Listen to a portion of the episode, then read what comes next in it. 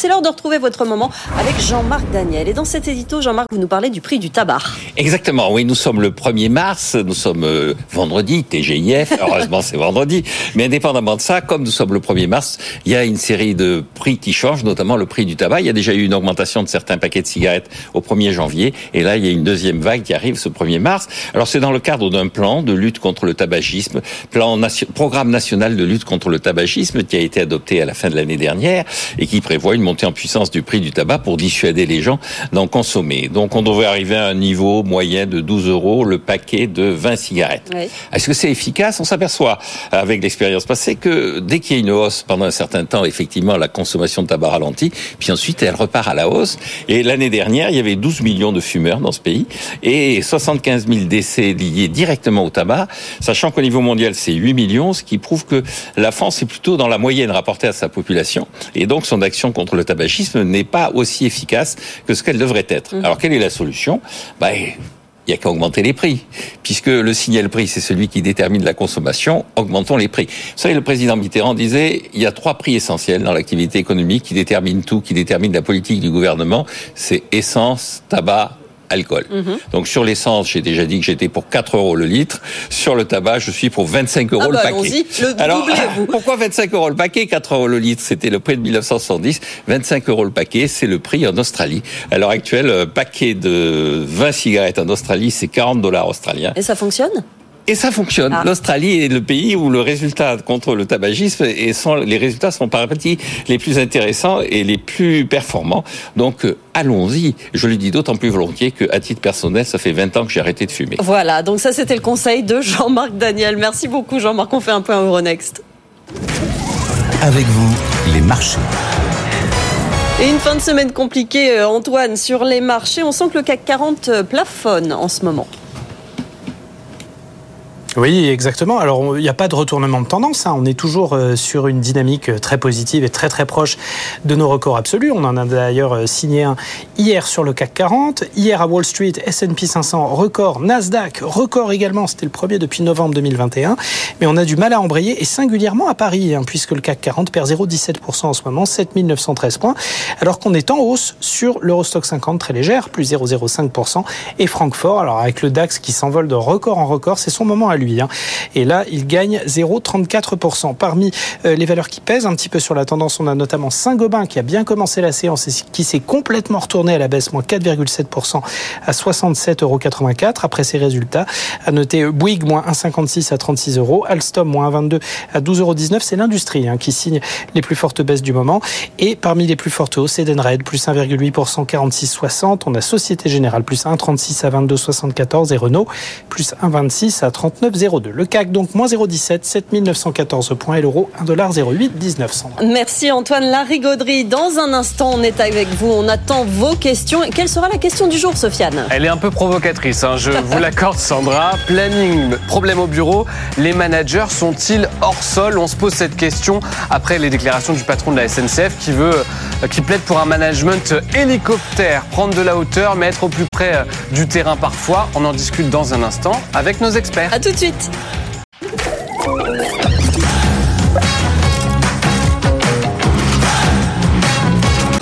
BFM Business, avec vous, les réponses à toutes vos questions dans l'entreprise.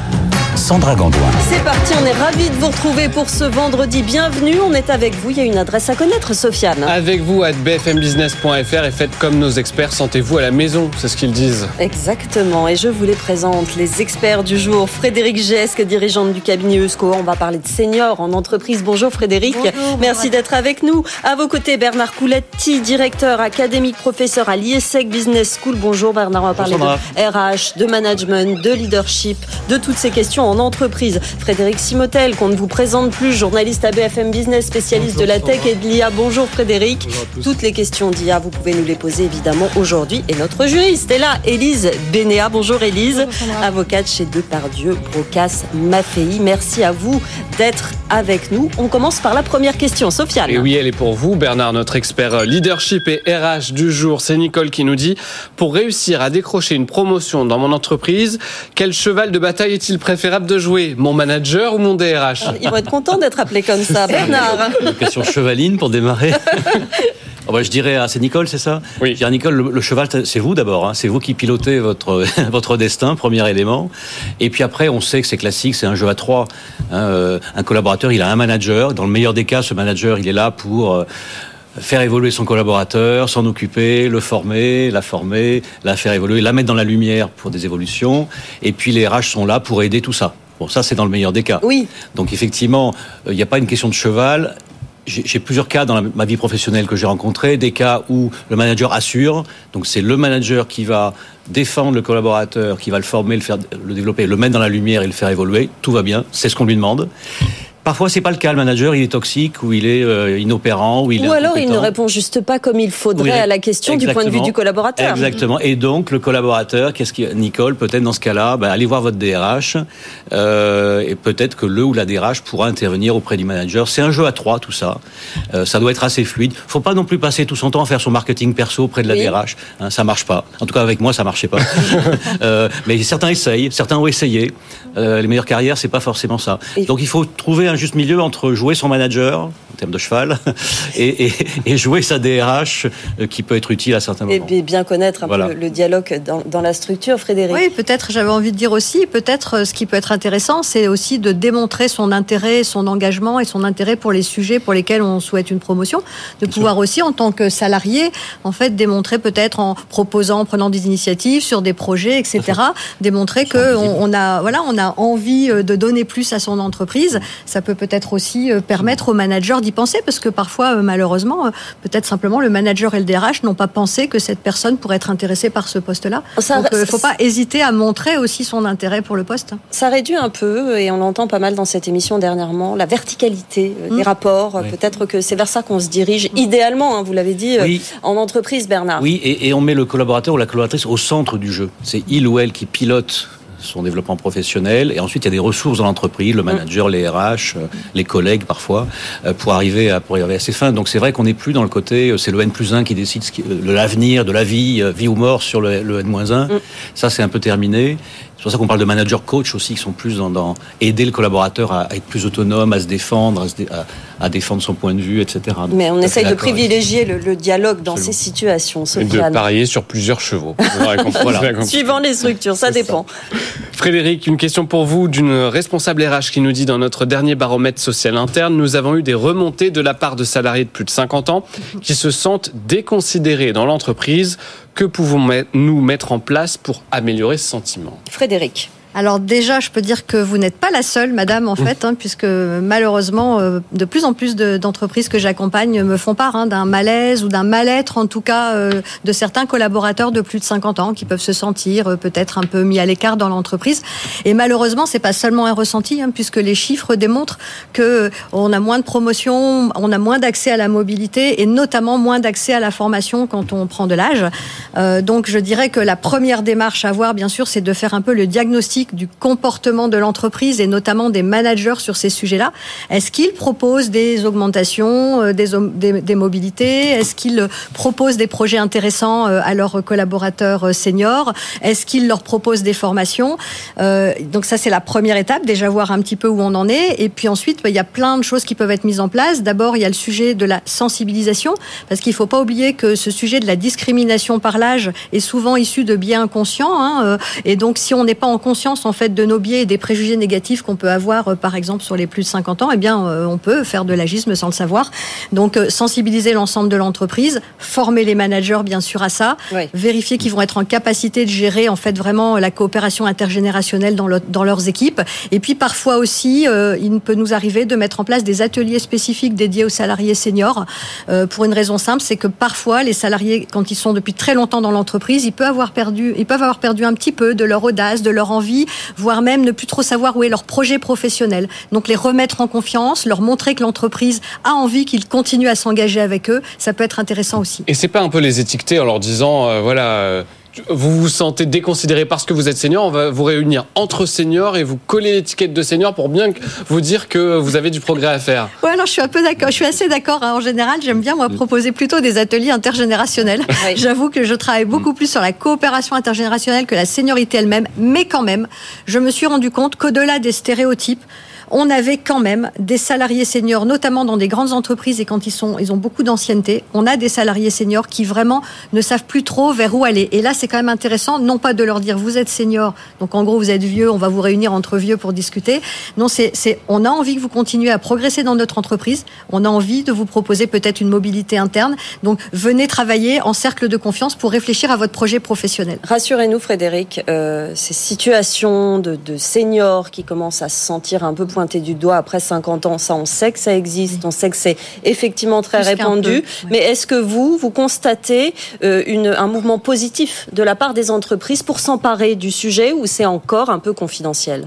Euh, on n'y est pas encore. On n'y est pas encore. Il faut vraiment euh, faire entrer On- cette habitude. On est vraiment en phase de sensibilisation. Il y a, et voilà, et je, je les remercie tous les jours, il y a des entreprises très engagées qui ont pris ce sujet en main et qui y travaillent. Et sur l'intergénérationnel, on commence aussi à sensibiliser, mais vraiment, on n'y- on n'y est pas. Bernard On n'y est pas encore, je confirme. Je suis parti 10 ans de France, j'étais en Asie pendant 10 ans. Quand je suis revenu, je trouve que le sujet homme-femme avait pas mal avancé. Le sujet des âges, zéro. Alors, Et en Asie, il est mieux considéré ce Ah, sujet ah ben, en Asie, il n'y a pas de retraite. traité Donc, euh, de toute façon, il y a Donc on, donc travaille, donc on a besoin, on a autrement. besoin de nos seniors. C'est un autre sujet, on pourrait faire une émission là-dessus. Fré- Frédéric N'oublions pas que dans la tête de tout senior, ben, il y a un junior qui se demande ce qui lui est arrivé. C'est pas vrai, il faut, il faut le garder en tête ce Bah junior. Effet. C'est clair, oui, Mais oui, sur, vrai. le, sur le fond, je trouve que ça vient aussi du fait, et ça, à mon avis, je suis assez optimiste pour l'avenir, parce que les jeunes actuels qui sont plus fluides et plus volatiles, etc., quand ils seront, euh, enfin, dans 20 ans, etc., ils seront pas accrochés à une entreprise. Le modèle précédent, dans lequel j'étais moi d'ailleurs, aussi pendant longtemps, c'est on se fait gérer par sa boîte finalement. On est bien quelque part, on trouve une boîte, on y reste toute sa vie, ou on en fait deux dans sa vie. Et en fait, on a perdu l'habitude, on n'a pas eu l'habitude de piloter. Oui, Pour revenir à la question de Nicole tout à l'heure, de piloter son développement. ouais. Quand on pilote, ben on s'aperçoit que, quel que soit l'âge qu'on a, on est un peu plus frais et un peu plus euh, alerte sur tout ça. Et c'est c'est ça aussi qu'il faut faire évoluer. Vous continuez évidemment à réagir à nos sujets sur BFM Business. Posez vos questions à nos experts à l'adresse avec vous at bfmbusiness.fr. Et en live sur LinkedIn, évidemment, on est en live. Réagissez, c'est très important d'avoir vos réactions pour nous. Sofiane. Et oui, on continue de piloter cette émission avec Frédéric Simotel, notre journaliste expert en IA. C'est d'ailleurs votre domaine junior, hein, ça fait quelques années que vous y Voilà, êtes oui. uniquement, bien sûr. Voici une question d'un petit industriel de pièces détachées pour les secteurs automobiles et aéronautiques qui nous dit « Je veux lancer une réflexion sur l'IA dans mon entreprise, mais dès que j'en parle, tout le monde me rétorque qu'il faut attendre encore un peu, que le marché euh, soit plus mature, qu'il nous faut des spécialistes, que ce n'est pas notre métier. Bref, comment convaincre mes collaborateurs ?» Oui, et puis et certainement la crainte aussi de supprimer les emplois, de désorganiser Ah, l'entreprise. Oui, bah ça, la, la première chose, c'est il faut pas attendre, hein, il faut, faut y aller. euh, on- tous les experts le disent. hein, il faut tester, se l'approprier. Alors après, dans un cadre euh, euh, régulé, hein, notamment autour de la de la data sur laquelle on va on va travailler. Après, ça dépend vraiment des secteurs. Là, pour un industriel, il y a beaucoup de secteurs manuels. C'est montré que l'IA, euh, ben, euh, surtout cette nouvelle IA, elle, s'adresse plutôt euh, vers les, elle se tourne, enfin, elle va perturber plutôt l'école blanc que l'école bleue. L'école bleue, elle va les accompagner avec de nouveaux métiers. Donc l'école blanc, faut y travailler. C'est une technologie révolutionnaire hein, qui bouleverse tout, la communication, la relation entre les gens.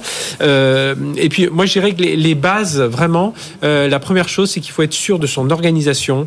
Il faut être sûr de de ses process et puis il faut être sûr de ses données. Une fois qu'on a un peu ces quatre piliers, on peut commencer à regarder. Alors certes, il faut se faire accompagner. Il faut des gens euh, compétents qui connaissent euh, ce- ce- cet univers des data. Il faut repérer aussi les, ce qu'on appelle les bons use cases. Quoi. Où est-ce qu'on va apporter de la valeur? C'est pas tout de dire on fait de l'IA pour faire de l'IA. Non, peut-être regarder la partie service client. Euh, là, on est dans un industriel, la partie maintenance prédictive. Voilà, se, se cibler là-dessus, voir la valeur ajoutée que l'on peut avoir, mettre les gens qui connaissent dessus et puis ensuite former, acculturer les, les gens. Et puis derrière chose, le coût. Euh, regardez bien le coût parce que euh, souvent en faisant un peu un, un rétro-engineering, on se rend compte que ben, l'IA, ça va peut-être nous coûter plus cher Oui. euh, pour l'instant. Et Que justement, voilà, il faut- va falloir sélectionner les différentes Ouais, actions faut- qui seront les plus efficaces. autrement. En tout cas, là, le conseil principal, c'est il faut tester, se l'approprier, et c'est là où on voit les limites, c'est là où on voit les avantages, mais c'est là aussi où on va voir les limites et on va se dire tiens, mais finalement, euh, ça va m'aider plutôt que ça va me remplacer.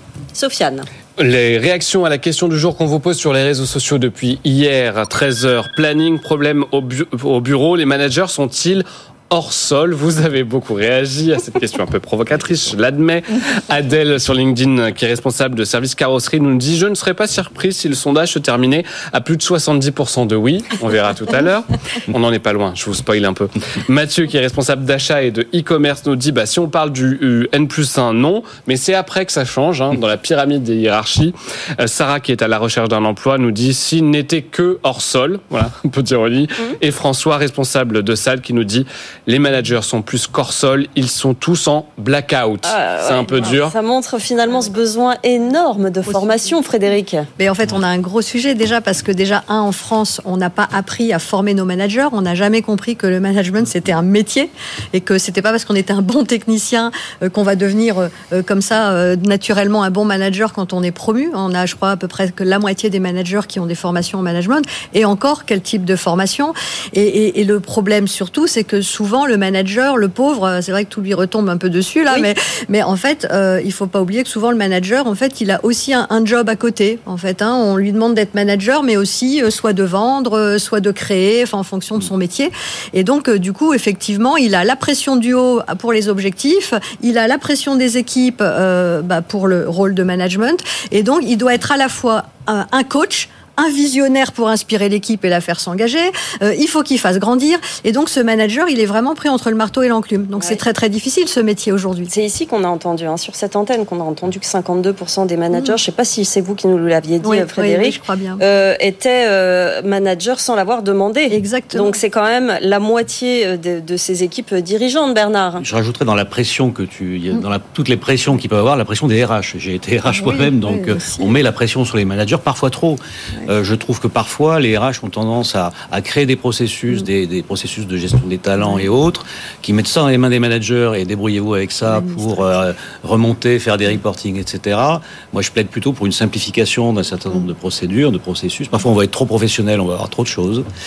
Et pour moi, les vrais héros de l'entreprise, c'est pas le Comex, c'est le- les managers du milieu qui peuvent être ou bien un élément bloquant, un bouchon, un problème, ou bien un facilitateur. Donc, c'est ces gens-là qu'il faut aider. Euh, effectivement, ils sont un peu tout seuls des fois, et je pense que le rôle des RH en particulier, euh, c'est d'aider ces, ces managers à, à- à souffler un peu, à avoir de l'oxygène et, et à mesurer leurs équipes. Et, surtout que les jeunes ne veulent plus devenir managers. Il faut Ah quand oui. même que les entreprises fassent attention Ça, parce qu'on voit bien problème. toutes les dernières enquêtes sur le sujet montrent bien que le Graal n'est plus de devenir manager aujourd'hui. hein. Donc le- comment aussi redonner envie aux gens Leader, de oui, manager et retrouver la joie et le plaisir de travailler avec les équipes? Le manager est un salarié comme les autres, attention hein, aussi, Non, non, mais je pense que, Frédéric. euh, je pense que Frédéric l'a dit, autour des, il y a aussi des types de formations qu'on accorde aux managers et aujourd'hui, il y en a beaucoup qui sont plus adaptés.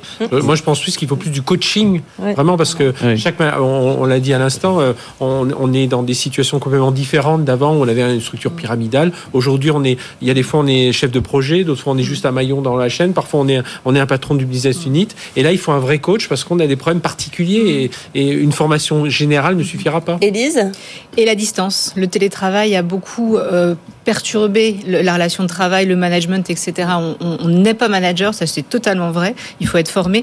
Et ça a compliqué encore plus les choses avec le télétravail, avec le travail à distance et le fait de réunir son équipe, de le continuer à les faire adhérer à un projet alors qu'on n'est pas au même endroit et qu'on se voit en visio. euh, C'est pas évident du tout. hein. C'est pas la même chose en Ouais. effet. Sofiane. On rassure nos auditeurs, dont Mickaël qui nous a écrit euh, Où est le live LinkedIn? Bah ça y est, on Ça a eu un peu est, de retard. réagissez, c'est maintenant. Il y a un petit peu de retard, on en est désolé, mais effectivement, vous pouvez Nous réagir. sommes bien là jusqu'à 13h avec nos experts. Oui. Une question pour Élise Bénéa, euh, notre experte droit du travail. En tant qu'employeur, suis-je en droit de distribuer des plaquettes d'information ou des catalogues sur la société avec des photos de mes salariés à l'intérieur à destination uniquement de mes clients Alors euh, oui, mais euh, sous condition. C'est-à-dire que euh, quand on est salarié d'une entreprise, on est subordonné, effectivement. Donc euh, il y a une, une relation très particulière, mais il y a quelque chose qui est essentiel, c'est qu'on continue à avoir un droit à sa vie privée, Mhm. Euh, même dans l'entreprise, même quand on travaille. Euh, et le droit à l'image, c'est une euh, un aspect euh, du, euh, du droit à la vie privée. Donc il est possible pour un employeur de mettre des photos de ses salariés sur ses plaquettes à destination de ses clients, à condition évidemment d'avoir leur accord. Il n'est pas question d'utiliser l'image de qui que ce soit dans quelque circonstances que ce soit sans lui demander son avis. Il faut faire peut-être euh, attention, même euh, effectivement. Bernard, je ne sais pas si vous avez rencontré ce cas, mais euh, Euh, j'ai- rencontré le cas. Oui, alors il y, a- il y a le droit à l'image, ça c'est un point. Et puis après, il y a euh, le droit aux personnes de, malgré le droit à l'image ou pas, de, de refuser parce qu'il n'a pas envie. Et en particulier les salariés qui se sentent assez désengagés. dans l'entreprise et qui veulent absolument pas jouer le jeu de la direction Oui. et donc euh, apparaître euh, voilà comme étant un ambassadeur de l'entreprise étant en Oui. photo. Il y, a, il y a ça aussi, c'est pas juridique là, mais c'est plus. Ah oui, bien sûr, Non, non, totalement. Bah, le, qui, qui dit possibilité, enfin demander l'accord, qui dit droit au refus, c'est évident. Après, ça. Exactement. euh, Vous continuez à réagir, évidemment. On va se retrouver dans un tout petit instant pour la suite de l'émission. On va parler de quoi, Sofiane? Eh bien, dans un instant, on va poser cette question, Sandra, si vous acceptez qu'on utilise euh, vos- votre droit à l'image. Oui, d'accord. C'est bon, ça va Ça bon. tombe bien parce qu'on est bon. filmé. Donc dans un instant, on parlera de cette question. Je suis allergique aux acariens et donc à la moquette de l'open space. Que puis-je demander à mon employeur? Réponse juridique et RH dans un instant Quand, sur ce plateau. quand on vous dit qu'on a toutes les questions dans Ah, cette moi, émission, n'hésitez pas à réagir.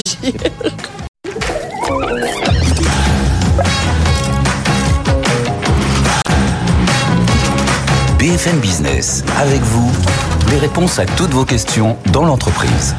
Sandra Gandoin. On est ravis de vous retrouver, c'est la deuxième partie de l'émission. Ça parle senior, ça parle contrat, ça parle de management. Ici à ma droite, nos experts sont au taquet. Frédéric Gesque, Bernard Coulati, Frédéric Simotel et Élise Benella, Benéa pardon, sont là pour vous servir. Posez-nous vos questions sur cette adresse Sofiane. Avec vous à bfmbusiness.fr et puis sur les réseaux sociaux, on a LinkedIn, le live est parti. Voilà, vous ça y est, alléluia. C'est maintenant. Euh, quelle question on, parle, on parlait d'acariens, me semble-t-il. Et oui, parce qu'on est plusieurs à être allergiques, c'est pas toujours facile, y compris en entreprise. Je suis allergique aux acariens et donc à la moquette de l'open space. Que puis-je demander à mon employeur? Du télétravail. Élise. Télétravail. C'est une, c'est une bonne question. Pas que le télétravail. Euh, là, dans ces cas-là, il faut, je pense, faire appel à des professionnels et notamment au médecin du travail éventuellement, qui peut aider le salarié éventuellement à, à trouver un aménagement qui lui convienne. Et ensuite, eh ben, euh, peut-être que lui, dans son open space ou dans son flex office, avoir un endroit euh, un peu plus particulier parce que parce que c'est comme ça, il est, il a, il a une difficulté particulière avec un aménagement euh, qui euh, sur la moquette, le revêtement, etc. Quelque chose qui lui convienne médicalement, parce que c'est un problème là médical et l'employeur n'est pas médecin. Sans moquette, sans rideau, mais ça peut isoler. Bernard Moi, je suis vous vouliez réagir tout à Je l'heure suis sur. très allergique aux acariens. Euh, J'ai pas de souvenir de problème particulier dans ma vie professionnelle. Ouais. Euh, non, je disais que le télétravail, évidemment, mais Oui. on peut pas, on peut pas transformer euh, un contrat en cinq jours de télétravail pour ces raisons-là. Donc, Non. je connaissais pas les aspects juridiques liés à ça, mais Oui, oui. effectivement, si c'est médical, évidemment, là, il y a plus de soucis et il y a un devoir de l'entreprise. Il faut se, il faut se faire accompagner par le médecin. euh. Et d'enlever le bout de moquette et de mettre Ouais. du marbre, ou je sais pas. Oui, Eh oui. non, mais on adapte les postes d'une façon ou d'une autre. Donc, euh, donc ça peut rentrer dans, dans ce cadre, Et Sofiane. Elise, sur cette question aussi qu'on a reçue, bah, qui, va avec, hein, je, vais passer en flex office total dans le cadre d'un déménagement. Comment faire pour garder mon poste adapté justement quand on est allergique? Eh ben même chose, soit ça se fait spontanément parce que bah, soit les RH ont bien la, la- la problématique en tête euh, ou le manager et auquel cas l'aménagement suivra. Si pas si c'est pas le cas, bah, il faut poser la question effectivement, ce qui est euh, ce qui est très bien. Et si encore ça il y a, il y a- il y a une difficulté parce qu'un déménagement on peut pas toujours penser à tout, eh ben contacter éventuellement le médecin du travail pour pour se faire confirmer que l'aménagement est toujours euh, d'actualité même en flex office. Ouais. Question suivante, Sofiane. Une question pour Frédéric avec un C, parce que je me suis rendu Ah, compte qu'on avait. À votre droite, Frédéric Simotel. Vous êtes gâtés aujourd'hui. hein. Ça vaut le coup de préciser. Euh, Qu'entend-on par IA responsable Alors, IA, alors euh, IA responsable, donc intelligence artificielle responsable. On a, on a, aujourd'hui, on la prend plutôt sur la partie éthique, confiance, mais attention, souvent, quand on peut parler IA responsable, on peut parler aussi cette IA plus verte, euh, euh, moins consommatrice d'énergie, tout ça. Mais c'est vrai qu'aujourd'hui, la, le- le- la bascule devient plus forte. Dès qu'on parle d'IA responsable, c'est cette éthique, confiance, transparence. Donc, c'est tout ce qu'on demande à cette, euh, à cette intelligence artificielle. Aujourd'hui, elle s'est développée tellement vite que souvent on la teste et puis on met des données et puis on demande plein de choses et puis on regarde pas trop l'encadrement de tout ça. C'est pour ça qu'on commence à voir un peu partout euh, parce qu'au départ on était parti plutôt sur des modèles américains. Les modèles américains, c'est il y a pas tellement de il y a quelques normes, quelques règles, mais voilà, c'est surtout par secteur et puis c'est un peu libre au cours. hein. on l'a vu avec les réseaux sociaux, on se Les, développe. les données partent sur des centres qui sont très loin sur ces IA Voilà, euh, américaines. Ben, je- justement, donc les États-Unis, ils sont assez, ils sont beaucoup plus euh, libertaires, libéraux, tout ce qu'on veut, Oui. Euh, et ils essaient de. Après, ils regardent plus par secteur, en disant bon, le secteur de la défense, on va bien contrôler, le secteur de l'auto, on va essayer de contrôler au niveau de l'écosystème. Voilà. Et, euh, bon, la Chine, j'en parle pas parce que c'est carré, c'est euh, méfiance, euh, Ouais. éthique, euh, confiance, enfin que ce soit dans les règles de, de- du, du parti. Et puis, euh, bah, nous en Europe, on essaie comme souvent, on essaie de réguler. Donc, on a plusieurs choses. On a le, le règlement sur la, la gouvernance des données. On a eu le Data Act aussi pour savoir comment on partage nos données. On a l'IA Act aussi, alors qui, qui est assez critique, mais qui quand même pose un peu quelques jalons pour dire bah, qu'avec une IA, on ne peut pas créer un poison, on ne peut pas créer une bombe. Voilà, il y a ce genre de choses. On ne peut pas raconter n'importe quoi. On ne peut pas laisser l'IA elle-même créer d'autres choses. Donc euh, voilà, donc cette IA responsable, c'est ça, c'est quand on va la développer, on va déjà faire en sorte qu'elle s'applique à l'ensemble des règles IA Act, etc., RGPD, parce qu'on va, y arriver. Et puis euh, à côté, c'est euh, bah, cette éthique. Derrière, c'est tout ce qu'on, les règles de transparence, que les algorithmes soient transparents. Quand vous avez, vous allez avoir un jour, on vous refuse un, prêt, par exemple, un prêt bancaire. Si vous avez l'employé de, de, de, enfin le collaborateur de la banque qui vous dit écoutez, j'ai rentré toutes vos données et euh, bah non, votre prêt n'est pas accordé. Non, il faut être capable de dire à la personne, euh, bah, parce que vous avez les revenus, vous avez trop de crédit, vous avez... Euh, donc là, la transparence ne, passe pas uniquement par l'IA, mais par l'utilisation après de l'entreprise voilà, derrière. c'est ça. Donc, donc tout cet irresponsable, c'est tout ce qui, c'est tout ce qui englobe tout ça aujourd'hui. Et il y a bien entendu, je, je reviens sur le début, d'autres personnes utilisent cet irresponsable, voilà, moins consommatrice d'énergie, tout ça. Mais voilà, quand on parle d'irresponsable, c'est vraiment plutôt la partie confiance éthique, transparence Sofiane. On a des réactions de nos auditeurs, évidemment, sur LinkedIn. Philippe nous dit, j'écoute votre émission sur le boost des seniors en entreprise. Perso, j'ai demandé à mon employeur de refaire un bilan de compétences pour préparer l'atterrissage six ans avant la retraite. Ça a permis de mettre en place un projet avec mon employeur. Je le conseille à tout le monde. Hein. Préparer la sortie sur un projet négocié avec l'employeur, ça les rassure aussi. Frédéric ben, voilà, c'est exactement ce qu'on disait tout à l'heure, effectivement, hein, de, de, de, maintenir euh, vos salariés, les salariés seniors euh, en projet. Hein, on sait, de toute façon, la vie, elle est faite de projets. C'est pareil dans notre vie personnelle, mais dans la vie professionnelle, ce qui y a de plus terrible, quand on est salarié, c'est de ne plus avoir de projet parce que l'entreprise ne nous en confie plus. Donc, effectivement, ça peut être à l'initiative du, du, senior, parce que oui, moi je dis souvent que tout le monde est concerné hein, dans ce sujet de la seniorité, et les seniors eux-mêmes, bien sûr, ont une responsabilité, ont une responsabilité, encore une fois, à continuer continuer à faire preuve d'audace, d'envie, d'engagement, euh, à être proactif auprès de leur, leur, leur euh, employeur aussi. Bernard? D'ailleurs, je trouve qu'il y a un point particulier de ressemblance entre la jeune génération et les seniors. Si on dit moins de 30 ans, plus de 50 ans, pour simplifier énormément, c'est le côté un peu slasher. C'est-à-dire que mode projet, ça ne veut pas dire qu'on a un job, une seule mission. Mm. On peut aussi avoir plusieurs missions euh, quand on est senior. Comme les jeunes sont très, très à l'aise en mode projet pour faire plusieurs choses diversifiées. Il y a quelque chose d'intéressant, je trouve, à creuser entre les deux bouts de l'omelette. J'ai toujours les deux bouts de l'omelette de, ces deux âges euh, très extrêmes, euh, pour, euh, avec une manière de travailler qui finalement pourrait être équivalente. Avoir mis le projet, être complètement au taquet sur des sujets à la pointe tout le temps, c'est Frédéric Simotel. Hein. c'est notre exemple maison, hein, n'est-ce pas Frédéric, d'être constamment sur tous les projets. Je pense que vous êtes la personne qui travaillait le plus que je connaisse.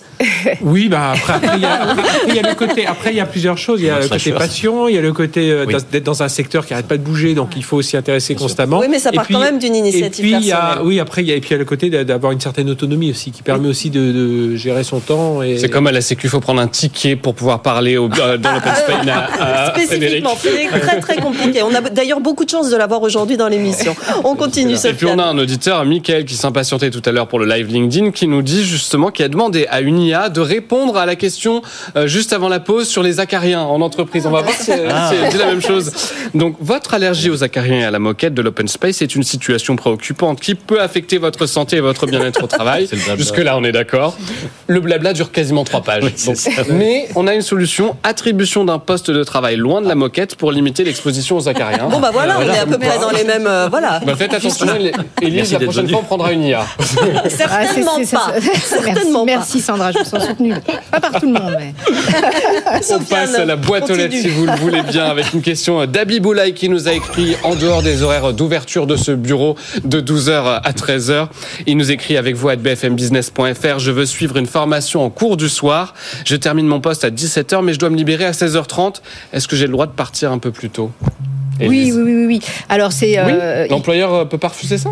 Alors, on, peut demander. Enfin, il faut toujours demander. Est-ce qu'on peut partir euh, plus tôt? Enfin, c'est c'est évident. On peut pas on peut pas quitter son poste de travail n'importe quand, n'importe comment. C'est sûr. Ça dépend aussi de son de son poste. Si on est en forfait jour, là, du coup, on est très autonome. Si on ne l'est pas, évidemment, si on doit tenir euh, un magasin, par exemple, pas, on peut pas s'en aller euh, sans, sans, prévenir. Donc après, Il travaille dans l'administration en l'occurrence. D'accord. Ok, donc dans l'administration, en principe, euh, il a des horaires à tenir et il ne peut pas se partir sans accord. ouais. Continuez à nous écrire parce que mon réalisateur, ça fait 5 minutes qu'il me dit qu'il veut, qu'il veut lancer cette petite musique. Alors allons-y. Continuez à nous Posez écrire vos sur questions à BFM nos Business. experts à l'adresse avec vous at bfmbusiness.fr. Voilà, celui-là, il est pour Alban Brusson. Bernard, vous vouliez réagir Non, je disais, euh, il y, a- il y a toujours l'aspect juridique, l'aspect managérial, hein, comme dans tout sujet.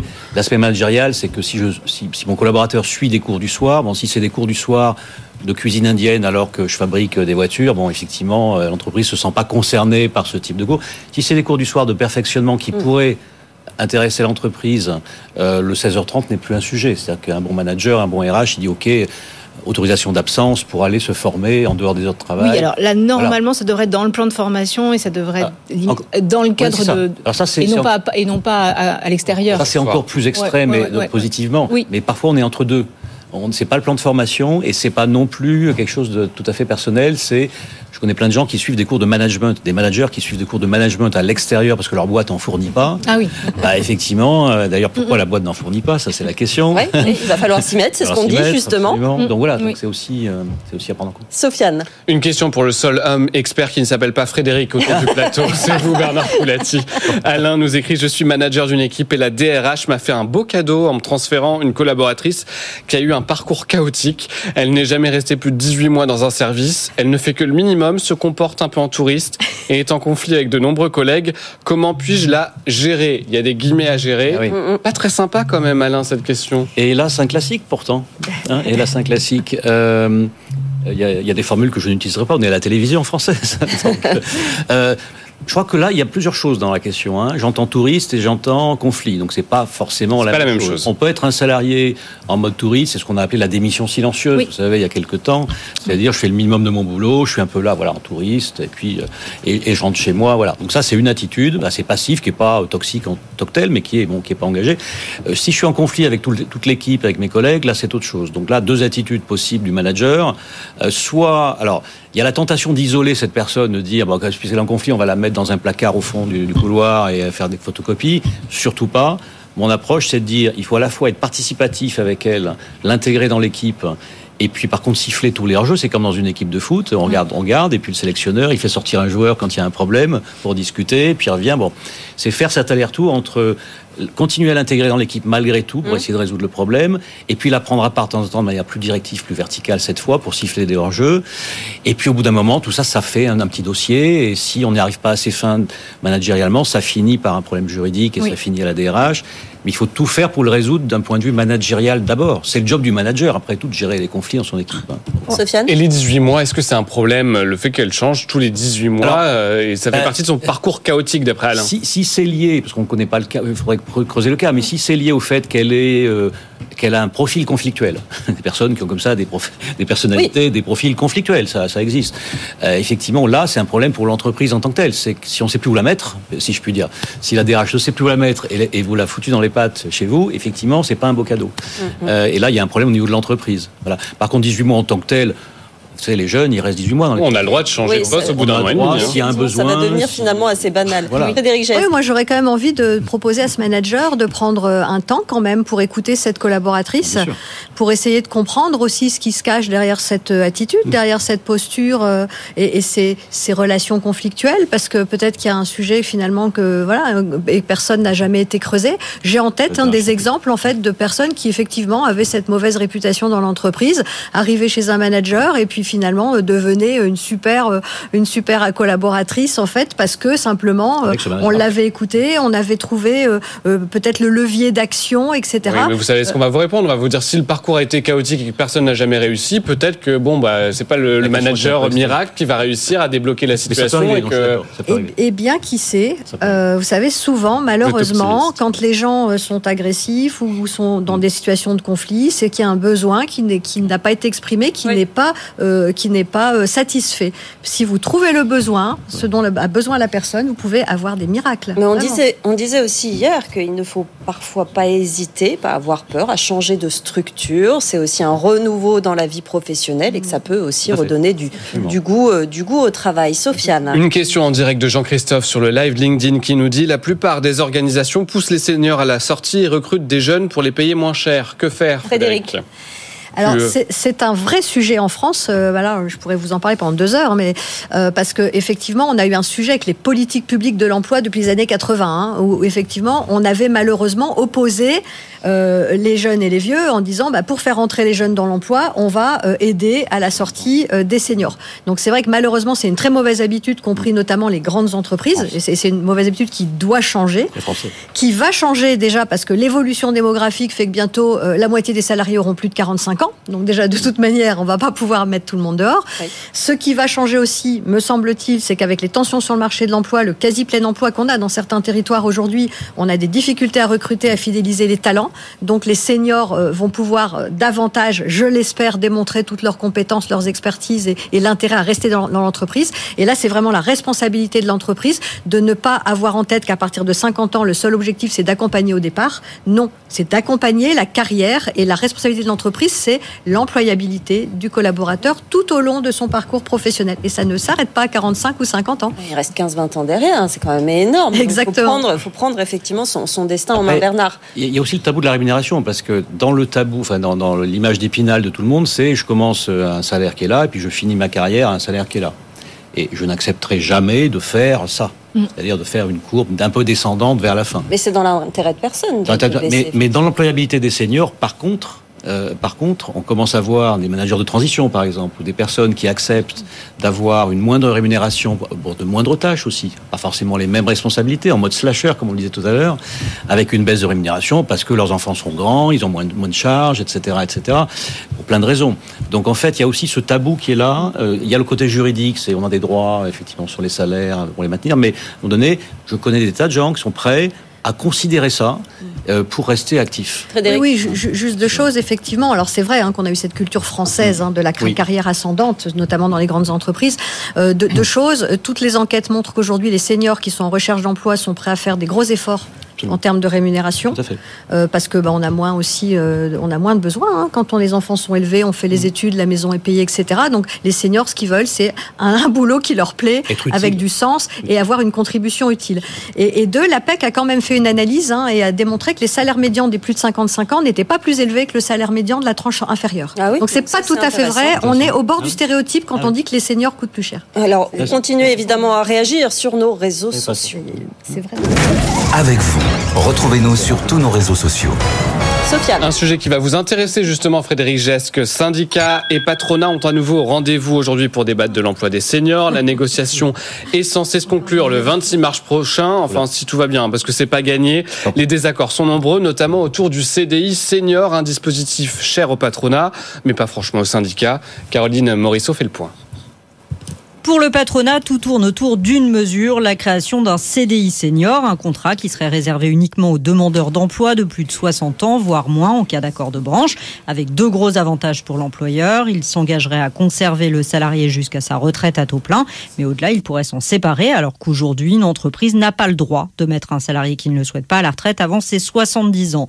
Autre avantage, si le nouvel emploi est moins bien rémunéré, ce CDI pourrait se cumuler avec l'assurance chômage, qui prendrait à sa charge une partie de la différence. C'est en tout cas ce que réclame le MEDEF. La CPME va même plus loin. Pour elle, ce contrat doit être assorti d'une réduction des charges patronales. Reste que pour l'instant, les syndicats disent non. Tous dénoncent une mesure stigmatisante et hors sujet. Pour eux, le problème n'est pas de faire revenir les seniors au chômage sur le marché du travail, mais de les y maintenir en les formant davantage ou en aménageant les fins de carrière. Et sur ce point, le MEDEF est prêt à une concession, permettre aux salariés de bénéficier de la retraite progressive, c'est-à-dire de passer à temps partiel tout en percevant une partie de leur retraite des 60 ans au lieu de 62 ans. Le sujet n'est pas de recruter des seniors, mais de les maintenir à l'emploi. Frédéric, je me mets à la place d'un senior en entreprise. J'ai plus de 50 ans, j'ai envie d'être formé, mais mon employeur va me dire, bah, en fait, t'es pas la priorité. Il y en a d'autres avant toi. Qu'est-ce que je peux lui rétorquer? Alors malheureusement, ça arrive très souvent, encore trop souvent. Euh, alors déjà, la première réponse, elle est simple, encore une fois, c'est qu'on le disait tout à l'heure, la responsabilité de l'entreprise est de maintenir l'employabilité de tous ses collaborateurs, et donc ça s'arrête pas à un certain âge. Et on sait que l'obsolescence des compétences, aujourd'hui, elle est de plus en plus rapide. Hein. Elle était de 30 ans il y a quelques années, elle est de 2 ans aujourd'hui, je crois qu'elle va passer à quelques mois bientôt, hein, dans les années qui viennent, entre autres avec l'IA. Euh, donc aujourd'hui, en fait, on a besoin de former tous les salariés. Et le sujet est le même pour les jeunes, en réalité, puisque même si j'ai 20 ans, euh, dans 5 ans, euh, je ne connais plus rien. Donc aujourd'hui, effectivement, euh, qu'est-ce que je vais dire à mon employeur et à mon manager? C'est, bah, écoute, un, c'est ta responsabilité de me former. Deux, moi, j'ai envie, j'en ai besoin. Je ne suis pas là euh, que pour euh, transmettre. Et puis, euh, si tu veux que notre service et que notre activité soit performante et que la productivité de ton équipe soit au top, eh bien, il faut que tu aies des collaborateurs au top, simplement. Et donc, on a besoin de se former à tous les âges. Et c'est un vrai sujet, puisque je vous le disais, je crois, tout à l'heure, statistiquement, hein, le taux de formation euh, se réduit au fur et à mesure que les salariés, effectivement, euh, prennent de l'âge. Et ça, il faut que ça change. Je ne suis pas là que pour transmettre. Très, très, très intéressante cette réflexion, en effet. Sofiane. Une question juridique pour vous, Élise Bénéa. J'ai réuni les collaborateurs de mon entreprise à la montagne pour un séminaire. Jusque-là, c'est plutôt sympa. Mais l'un de mes salariés s'est blessé en chutant sur la piste de ski alors que nous réalisions des descentes entre collègues. Il me demande de déclarer un accident du travail. Est-ce que c'est vrai ou pas? Et oui, oui, oui effectivement. Le, le- le- le principe de base de l'accident du travail, c'est un accident qui est survenu au temps et au lieu de travail. Toute la question est de savoir si quand on est en séminaire et qu'on suit des activités prévues dans ce séminaire et qu'il y a un accident qui survient, est-ce que c'est un accident qui est survenu au temps et au lieu de travail? La Cour de cassation s'est prononcée en répondant oui, euh, parce qu'en fait le salarié va au séminaire, n'a pas forcément le choix et suit toutes les activités qui sont proposées par son employeur. Et dans ce cas-là, si un accident survient, même au ski, même quand on a l'impression que c'est plutôt une activité loisir et ludique, ben c'est dans un cadre professionnel, donc c'est un accident du travail. Je prends ping-pong, moi, comme ça. Eh ben voilà pour votre accident. Tant pis. Et on évite le ski, peut-être. Oui, faites un séminaire à la campagne, pas à la montagne. Voilà, ce sera plus simple. On passe à l'actu du jour, si vous le voulez bien. L'actu du jour, c'est ce papier. Une entreprise américaine paye ses employés pour prendre l'apéro après leur journée de travail. Oui, oui. C'est une société de sécurité informatique qui a mis en, en place ce concept appelé 333. C'est-à-dire qu'il faut descendre à trois collègues après 3 heures de l'après-midi et on vous donnera 30 dollars par salarié pour boire des coups et pour manger. C'est sympa, mais pour le petit détail, il faut que ce soit en dehors de votre journée de travail. hein. donc, il faut bien faire ses heures et ensuite vous allez boire des coups dans un café, dans un bar juste en, en dessous. L'entreprise recommande aux employés de participer à ce programme une à deux fois par semaine parce que le PDG affirme qu'il y a de fortes chances que vous parliez de travail et donc que ce sera productif. Est-ce une bonne idée pour vous, Bernard Coulati? Oui, je sais, j'ai passé 15 ans chez Pernod Ricard. c'est ça, c'est la peine de me le rappeler. Bon, je les salue d'ailleurs. Euh, alors je dirais, on peut pas être dans l'obligation. Enfin, je- moi, je- ce qui me gêne dans la, la question telle qu'elle est formulée, c'est que je, je pensais d'ailleurs que c'est une question juridique au départ, la question a démarré, parce que ça pourrait être ça. Ce qui est vrai totalement, par contre, c'est que le temps de travail, qui est ce qu'il est, quand on passe du temps à mieux connaître ses collaborateurs, en buvant un coup ou pas d'ailleurs. Ça peut être le ski, l'activité, etc. Plus on a d'informations, plus on a de temps, de convivialité, de connexion émotionnelle avec, avec les personnes avec qui on travaille, plus on les connaît. Et donc plus le boulot des RH est facile. Parce qu'en réalité, dans les RH, qu'est-ce qu'on fait? On fait des tableaux avec des talents partout qui va évoluer, etc. Parfois, on les connaît pas. Donc si on les connaît parce qu'on est allé euh, boire un coup avec eux de temps en temps, etc. Donc ça, effectivement, qu'on s'est fait presque des amis au travail. Les jeunes, il n'y a plus de tabou, se font des amis Bien au sûr. travail. Ouais. Bon, très bien. Après, le côté alcoolisé de l'affaire, euh, il faudrait regarder. Euh, et et je, je n'aime pas comment est formulée la question de manière euh, très très descendante. Bah, et justement, parce qu'il y a une petite précision. Dans, on Là, nous je- dit quand même qu'il y a voilà. une seule exigence de l'entreprise, Elise, c'est que les salariés publient une photo d'eux sur l'application de messagerie Ah oui. professionnelle Ah Slack lorsqu'ils ont terminé. Non, Donc, là, je crois que parfois, dans un état qui peut être un peu plus compliqué, ça se voit sur la photo. non, c'est- c'est- Là, je- Alors, euh, Joker. a- Impossible en France. Impossible, totalement impossible. Déjà, on ne peut pas imposer à un salarié quelque chose qui dépasse de son temps de travail, qui n'est pas dans son dans son temps de travail ou euh, euh, première chose. Deuxième chose, bah, euh, boire des coups, euh, on est totalement libre de vouloir consommer de l'alcool ou pas. Bah, c'est même pas du droit, c'est même plus du droit du travail. Être payé en plus euh, pour. euh, Donc l'équivalent de 27 euros par salarié pour manger et boire. D'accord. Et en plus, être, avoir l'obligation de continuer à communiquer sur son.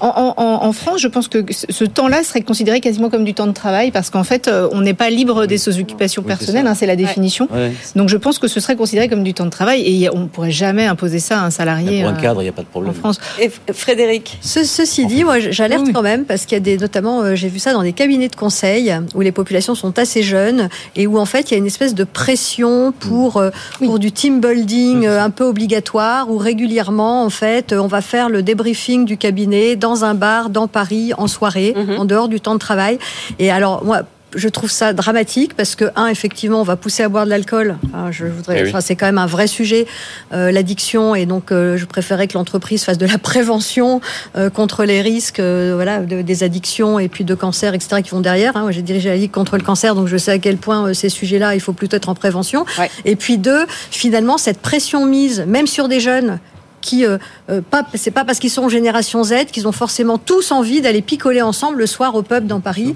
Euh, je trouve que c'est quand même une dérive euh, qui, qui peut être un peu dangereuse. Oui au team building, oui à la cohésion de l'équipe autour de valeurs partagées sur des sujets professionnels. Et on peut effectivement avoir un séminaire où on va boire un coup, mais attention à ne pas, à ne pas dériver. Et consommation avec modération, évidemment. La question du jour, Sofiane. Ça, parce que j'ai bien compris qu'on allait laisser le, tomber le verre euh, entre experts et, animateurs de cette émission. Tant pis, voici les résultats. Planning, problème au bureau, les managers sont-ils hors sol? Eh bien, oui, vous êtes une majorité à répondre oui. 69% sur LinkedIn, 65% sur X et sur Instagram 56%. Donc on est grosso modo sur deux tiers, un tiers. Vous n'êtes pas tendre avec vos managers. La question de lundi. Et oui, parce que vous avez euh, quelques heures, même quelques jours pour y répondre. Pensez-vous être rémunéré à hauteur de votre valeur en entreprise? Question très intéressante qui va faire débat, j'en suis sûr. Vous êtes moins payé que votre valeur, à votre juste valeur ou plus payé que votre valeur? Vous pouvez le dire aussi si c'est le cas.